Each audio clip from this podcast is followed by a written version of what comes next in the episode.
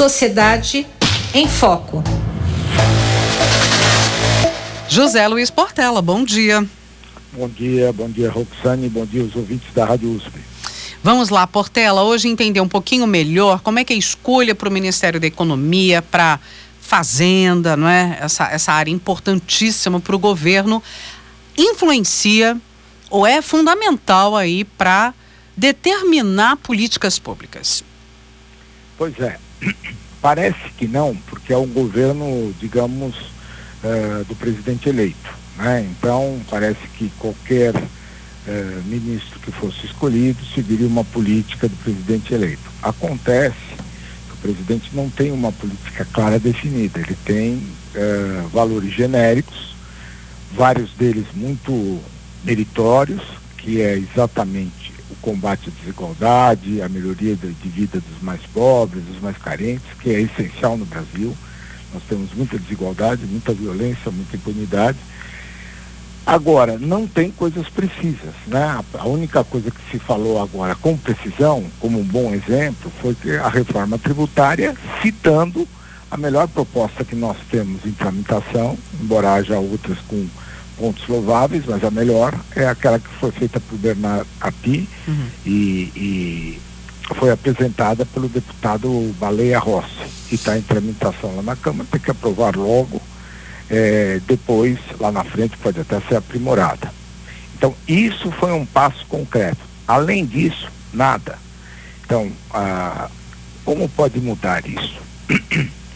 Se você tiver um ministro eh, da Economia que tenha uma proximidade com o mercado, uh, como é o caso do Alexandre Padilha, embora o Lula seja o presidente, embora o Lula tenha as mesmas políticas, a tendência é você ter uh, mais restrição de gasto e, e uma política que vai mais ao encontro só da relação dívida sobre PIB que não é a única coisa, é uma coisa que deve ser observada, evidentemente, ninguém, assim como não se deve gastar loucamente, não se deve também cortar gasto loucamente.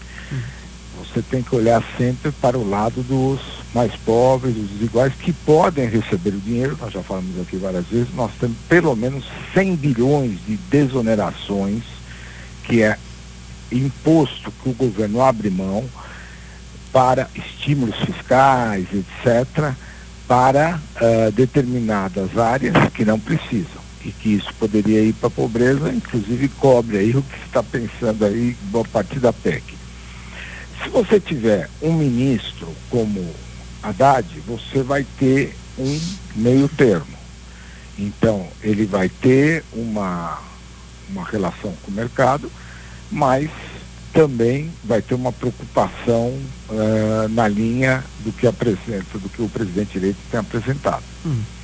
E é, de uma certa forma, uma incógnita, né? Porque no discurso que fez recentemente não, não entrou em mais detalhes e tal, não foi além da reforma tributária.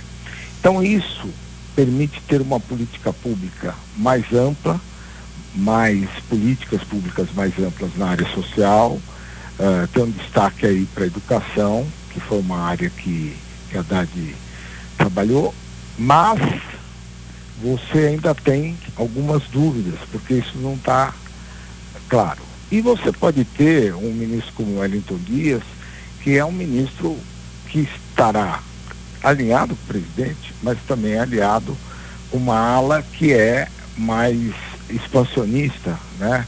E menos mercado, que é uma área ligada ao mercadante e à glaze.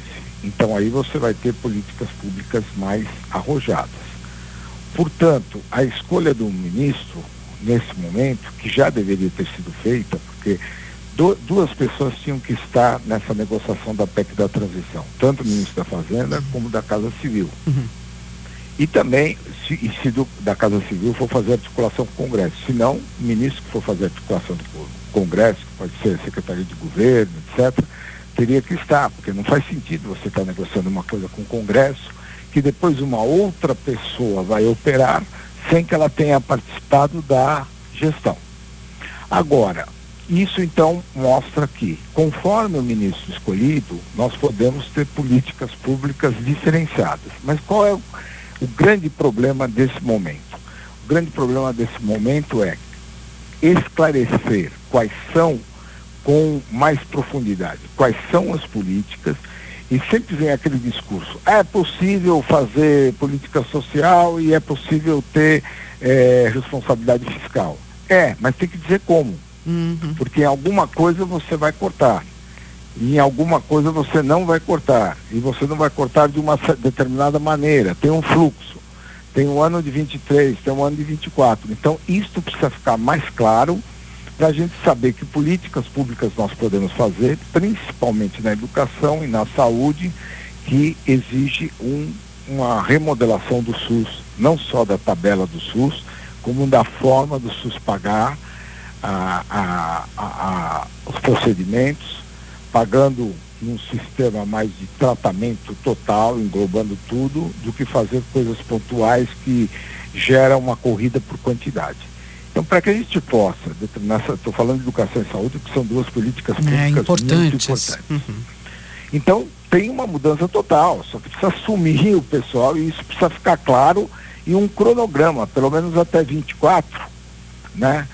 Porque o ano de 23 vai ser muito difícil por conta do orçamento que foi preparado para 23, está totalmente é, esfolado por conta, inclusive, do andamento do orçamento de 22. Então, nós precisamos saber logo isso.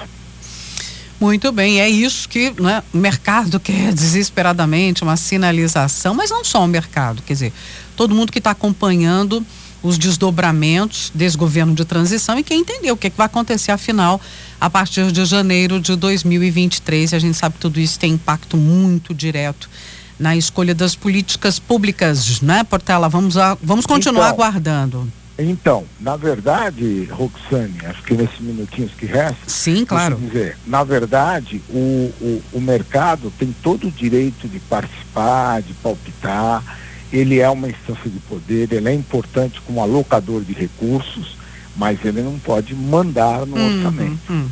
Ele não pode determinar que para ele ganhar mais dinheiro, você sacrifique, corte eh, gastos, principalmente de investimento e principalmente os programas sociais que visam a extrema pobreza. Uhum. Então o mercado tem que palpitar, sentar mesmo, mas ele está acostumado a mandar. Ele não pode mandar e isso determina como serão as políticas públicas. Perfeito. José Luiz Portela, doutor em História Econômica pela Faculdade de Filosofia, Letras e Ciências Humanas da USP, pesquisador do Instituto de Estudos Avançados, com a gente aqui sempre às segundas. Obrigada, viu, Portela? Bom início de semana. Bom. Um bom dia, Roxane, obrigada. Um abraço ao pessoal da Rádio USP e um bom jogo do Brasil para nós. Uma tá. grande vitória. Maravilha. Sociedade em Foco.